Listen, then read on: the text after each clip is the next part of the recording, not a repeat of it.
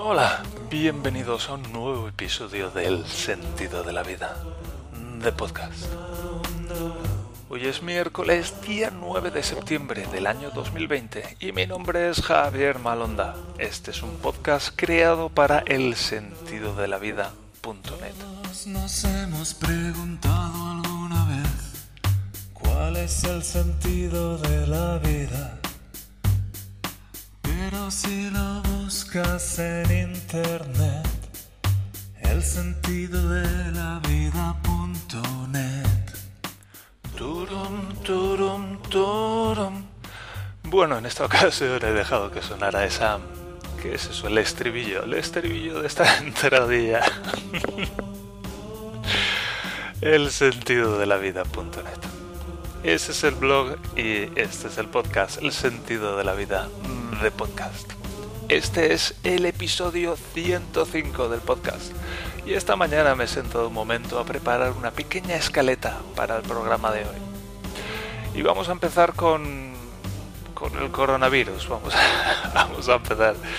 Es una de las cosas de, acerca de las que no quería hablar porque ah, me hice el test el martes, hoy es miércoles, pues me hice el test ayer por la mañana y entonces luego cuando volví escribí la columna, pero claro, la columna todavía no ha salido, la columna saldrá mañana, entonces era como, ah, pues no voy a hablar de esto. Pero se han sucedido algunos acontecimientos que me han puesto un poco nervioso, me he puesto nervioso al sucederse algunos acontecimientos y necesito hablar de este tema, así que vamos con esto. Y es que cuando fui ayer a hacerme el, el test del coronavirus, pues coincidí en la puerta de, de la consulta médica, me lo fui a hacer a un, lo que aquí llaman un house arts, que es un médico de familia, y entonces me dijeron que cuando llegara me esperara afuera. Y yo llegué, hice todo el trayecto con mi mascarilla y llegué allí y había un chico delante de mí y le pregunté, ¿estás esperando para hacerte el test? Y me dijo, sí, sí. Y yo, ah, pues muy bien. le dije que de qué Risiko-Gebit vienes, de qué zona de riesgo vienes. Y me dijo, no, de ninguna. Yo es que he tenido síntomas. y yo, oh shit. Y enseguida matizó un poco, bueno, tuve un día la semana pasada, tuve fiebre y me dolía la garganta. Y, y nada, me dijo un par de cosas más que no entendí porque era una calle con muchos coches y estábamos los dos a cierta distancia. Y bueno, pues luego llamé y me hicieron la prueba y luego me volví. Y le conté, mientras volvía de regreso, llamé a Daniela, le expliqué que ya había hecho la prueba por fin, porque llevo en cuarentena desde hace una semana, más de una semana, aproximadamente una semana ahora. Y, y se quedó muy preocupada con el asunto de que de que hubiera estado charlando amistosamente con aquel chaval. Estábamos fuera, estábamos en la calle, había aire fresco, llevábamos las mascarillas y, yo mantuve la distancia, mantuvimos la distancia todo el tiempo. Pero pues Daniela está en casa de sus padres, sus padres son mayores, son gente de riesgo, ¿cómo se llama?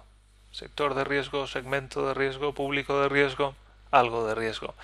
Entonces, bueno, pues tenemos que ir con especial cuidado.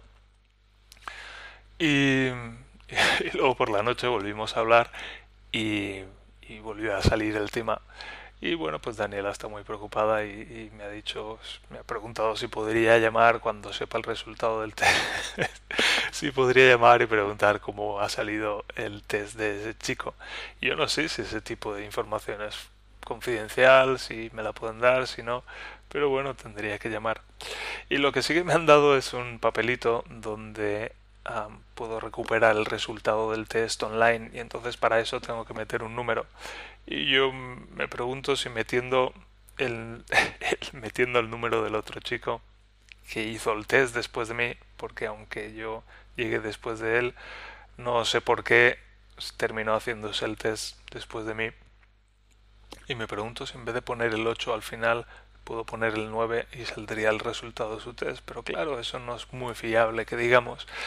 Así que estoy con este asunto y bueno, no hubiera pasado de ser una curiosidad porque bueno, pues ya digo, ah, estábamos manteniendo la distancia de seguridad, él llevaba su máscara, yo llevaba mi máscara, estábamos en la calle y por lo que tengo entendido, pues es el, coronavirus se contagia cuando la gente no lleva máscara, cuando, cuando no llevamos máscara, cuando estamos en recintos cerrados y además pues estamos hablando o estamos en un cierto contacto durante periodos prolongados de tiempo, más de 15 minutos, por ejemplo. Entonces, las probabilidades yo lo cifraría en torno al 0,5% aproximadamente. Pero Daniel ha conseguido intranquilizarme con el tema, así que estoy un poco con la mosca detrás de la oreja y especialmente porque esta mañana me he levantado un poco, puff, así como con un cierto malestar generalizado. Y lo atribuyo a la cena de ayer, porque ayer me pegué una cena opípara, me cogí medio paquete de salchichas Nuremberg que llaman, que son unas salchichillas que me las como entre bocados, y me comí siete de esas y luego además me hice un huevo y me puse tres rebanadas de pan.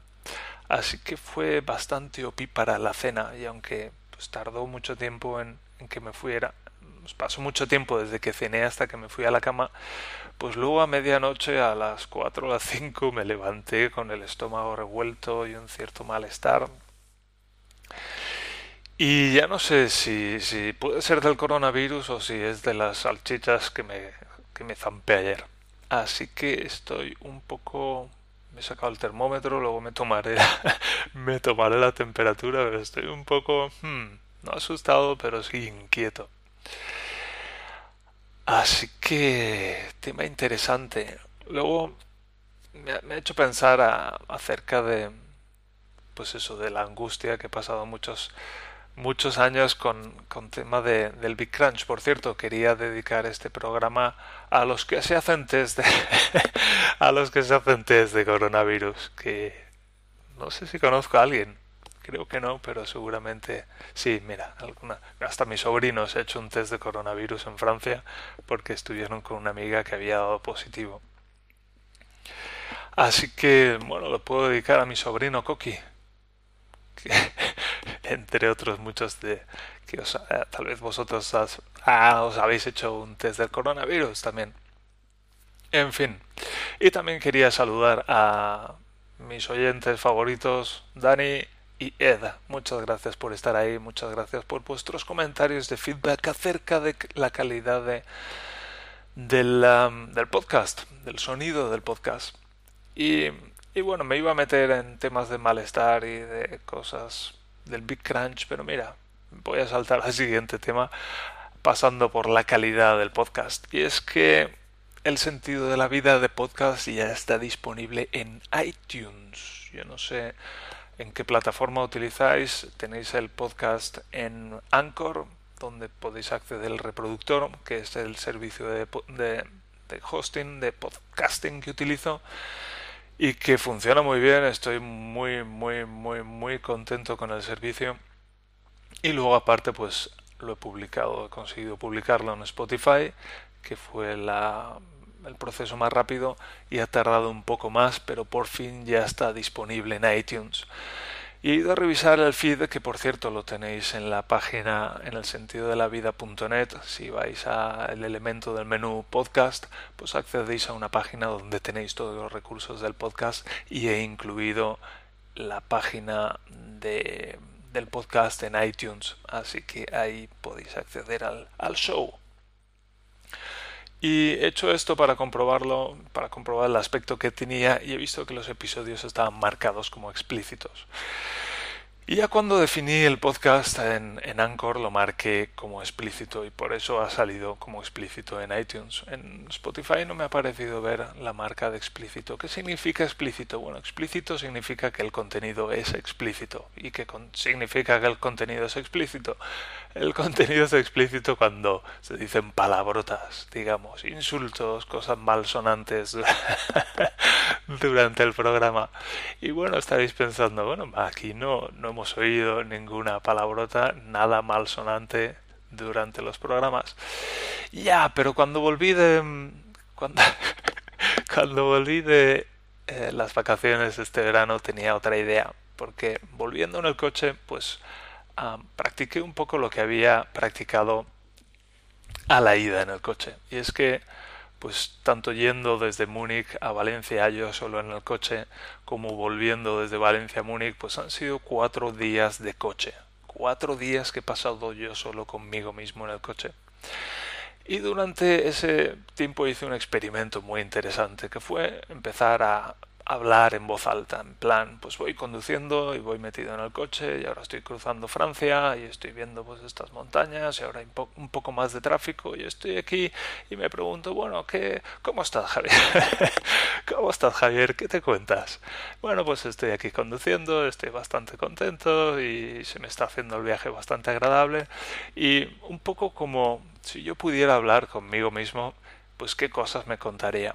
Y hubo un momento en el que estaba hablando del podcast y estaba hablando, pues, llegó es, una dinámica muy interesante porque poco a poco como fui hablando con más soltura y hablando con más confianza y compartiendo o sacando más y más de dentro de, mí. Y un momento en que me encontré como con, con una fuente de mala hostia que yo ya sé que dentro de mí tengo mucha ira acumulada, ya he procesado mucho de eso, pero me doy cuenta de que hay mucha ira todavía dentro de mí. El Big Crunch, una de las cosas que me ha proporcionado ha sido ira. Ira que todavía no he procesado. No he terminado de procesar completamente, sino que estoy en ello. Y hubo un momento en este experimento en el coche en el que estaba diciendo, pues voy a montar voy a hacer un experimento. Los tres primeros meses del, del podcast los voy a titular Me cago en tu puta madre. Van a ser. van a ser los tres meses del me cago en tu puta madre. Pero que no es nada específico acerca de, de los oyentes, sino que sería es simplemente esa manera de sacar la ira del me cago en tu puta madre. O me cago en la puta hostia, o me cago en la puta madre que te parió. y empecé a soltar cosas así. De repente me di cuenta de que me sentía muy bien, encajaba muy bien con lo que me sentía. Y decía, claro, es que hay gente, no sé, es que, claro, yo me he dado cuenta, yo he estado yendo a terapia durante, pues estuve hace tres años aproximadamente, un año entero yendo a terapia un poco a saltos con mi profesora de PNL y desde hace pues principios de año aproximadamente aquí en Múnich estoy yendo a terapia con una psicóloga. Y bueno, pues uno de los asuntos que han salido es el asunto de la ira. Y yo me doy cuenta de que estoy súper tenso. Porque estoy de una mala hostia que te cagas que intento controlar y reprimir. Y entonces me gustaría pues encontrar maneras pacíficas de sacar esa mala hostia. Porque son emociones vamos, la ira es una de las emociones fundamentales de los seres humanos y eso tiene que salir y la función de la ira es protegernos, es cuando alguien se pasa, pues es poner las cosas en su sitio y poner a la otra persona en su sitio. Y cuando no nos permitimos expresar la ira, entonces no podemos defendernos. Es como ir por la vida con las manos atadas a la espalda. Cuando alguien hace algo que nos molesta, nos lo tragamos. Y bueno, pues esas cositas se van quedando dentro y se van enquistando y los músculos se van endureciendo y nos vamos petrificando y es... es muy, muy angustioso. Y aprender a sacar la ira, como por ejemplo diciendo me cago en tu puta madre. Y decirlo en voz alta, no solamente pensarlo, sino involucrar a más partes de nosotros para sacar la ira. Me cago en la puta madre de este tío, me cago en la puta madre de esta tía. Me cago en la puta hostia. Y yo me di cuenta que practicando esto fue muy divertido y fue también muy revelador para mí el wow, qué, bien se siente sacar todo esto. Ya me lo estoy imaginando, tres meses del programa del sentido de la vida, modo experimental, me cago en tu puta madre. ¿Cómo se llaman los... Esta primera fase de lanzamiento del podcast se llama Me cago en tu puta madre.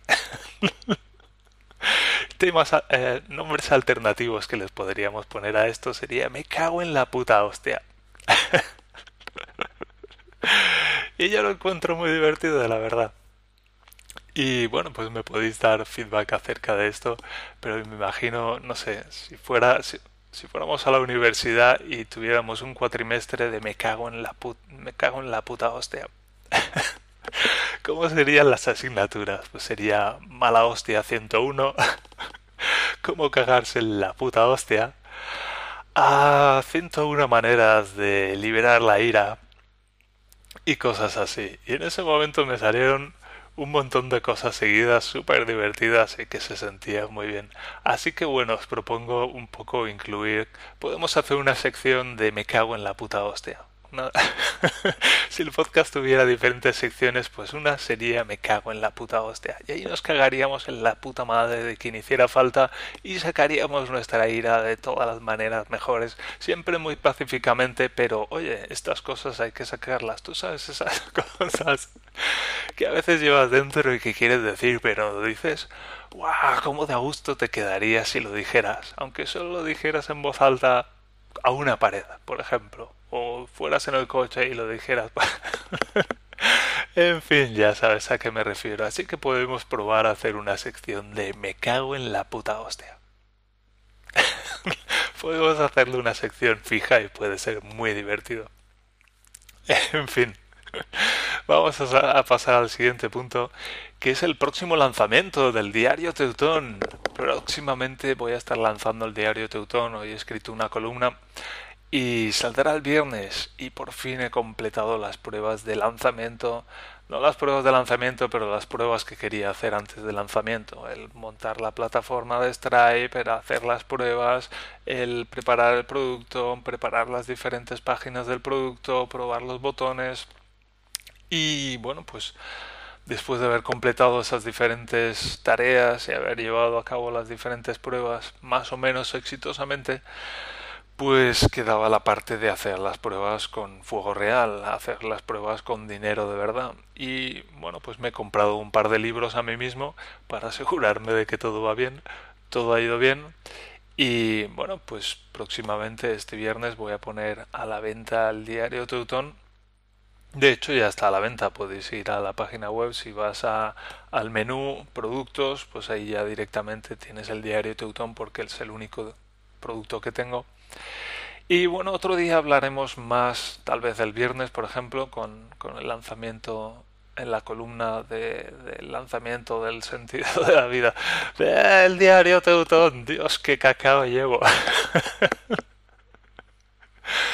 pues podemos hablar más largo y tendido. Mira, un episodio interesante sería, yo sé que Dani, por ejemplo, ha leído el diario Teutón, no sé si Ed ha leído el diario Teutón y no sé si las otras personas que oyen este podcast pues han leído el diario Teutón, pero algo divertido podría ser que me dejarais preguntas acerca del diario Teutón, no sé las cosas, las preguntas que os han surgido mientras leíais el diario Teutón hace unos años o cosas que queráis saber acerca del diario Teutón y me podríais dejar eh, mensajes incluso de audio si no queréis o si no queréis dejar mensajes de audio pues dejar comentarios que yo o hacer preguntas que yo luego pueda aquí responder en, en, el podcast y hacer un especial de lanzamiento del diario Teutón y eso puede ser divertido.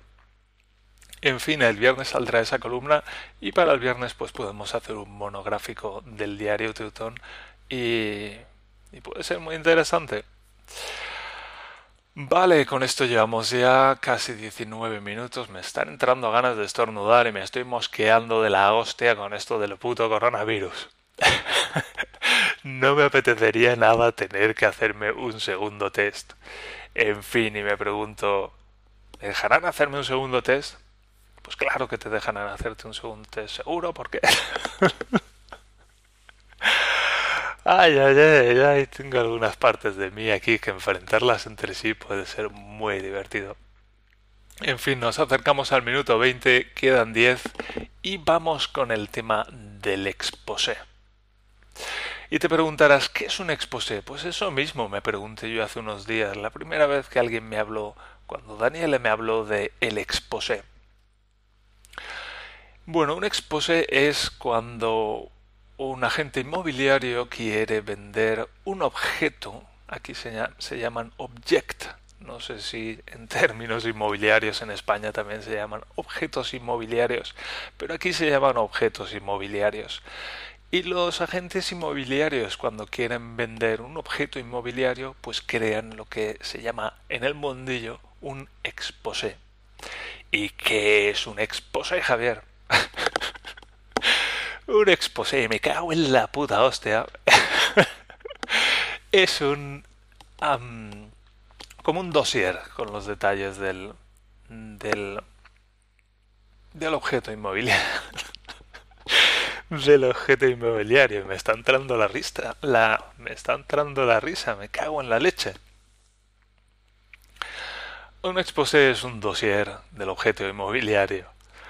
Es, bueno, pues una serie de páginas, cuatro o cinco páginas, donde la primera página pues hay una foto de la foto principal del objeto inmobiliario y arriba hay un título y pone pues fabuloso mm, chale muy cuco en las afueras de Stadtbergen, por ejemplo, en las afueras de Augsburg. fabuloso chale con tres habitaciones muy cuco en las afueras de Augsburg, por ejemplo, podría ser el título.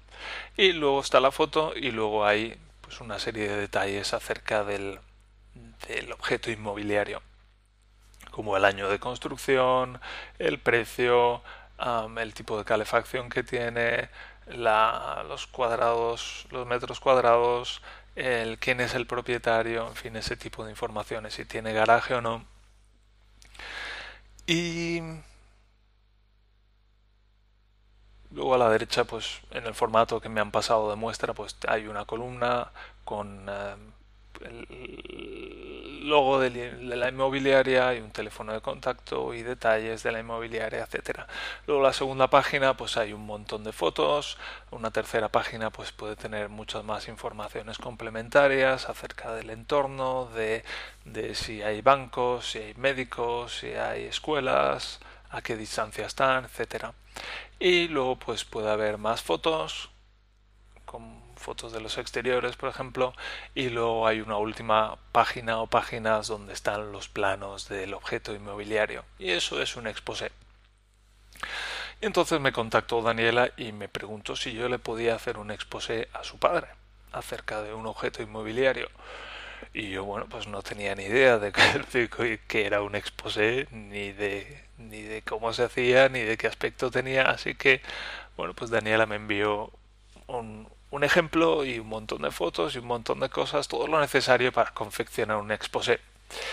Y me dijo que, bueno, pues al socio, hasta ahora lo estaba haciendo el socio de su padre, pero yo no sé qué habrá pasado ahí, que, que el padre de Daniela pues quiere tener más una cierta independencia del socio y hacer sus propios exposés, pero claro, él no sabe hacerlo y aquí es cuando me divido entre decir, me lo ha encalomado, me la ha encalomado a mí o em, ha buscado un recurso externo que soy yo.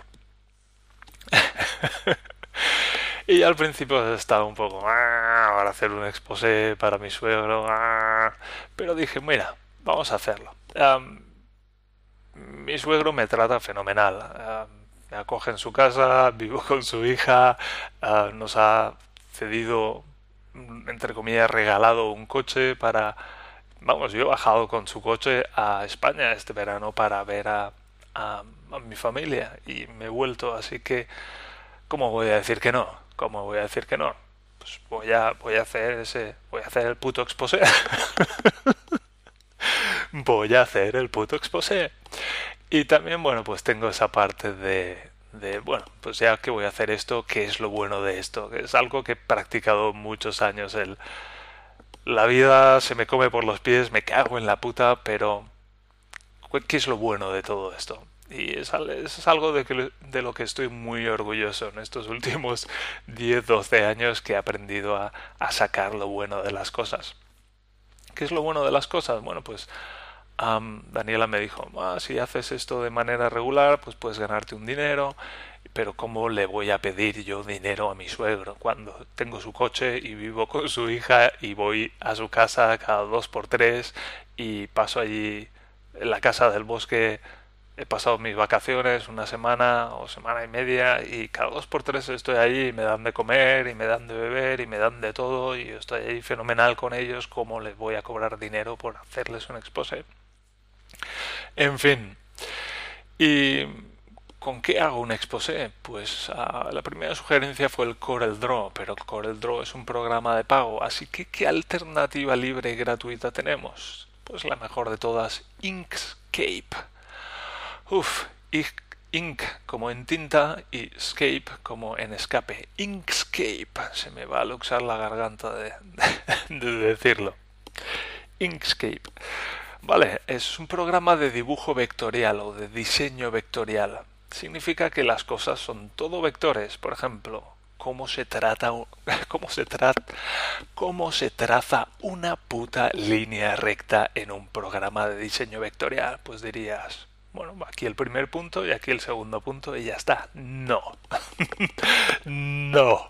Pero no pero no no no porque se dibuja con splines y bla bla bla y una línea recta, bueno, pues es el principio de una línea más larga que no tiene por qué ser necesariamente recta. ¿Y qué es un spline? Pues un spline es cuando quieres dibujar una curva, pues dibujas un poco como no sé, es como trazar, hacer trazados definiendo un tercer punto que le da una curvatura a la recta, no sé, pero vamos, hasta, para que te hagas una idea, hasta dibujar una puñetera línea recta.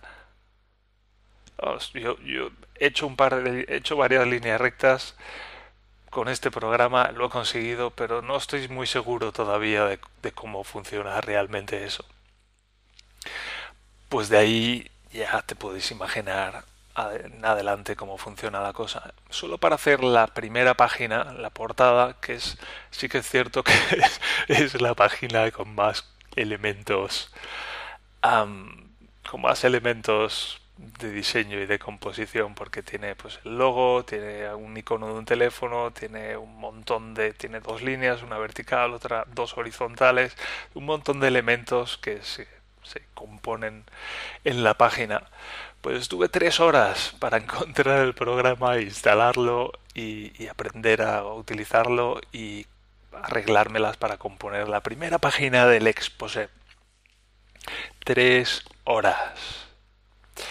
Y bueno, la parte positiva es que ha quedado bastante bien. Le envié ayer la primera página a Daniela y me ha dicho que tiene muy buen aspecto y me había dado cuenta.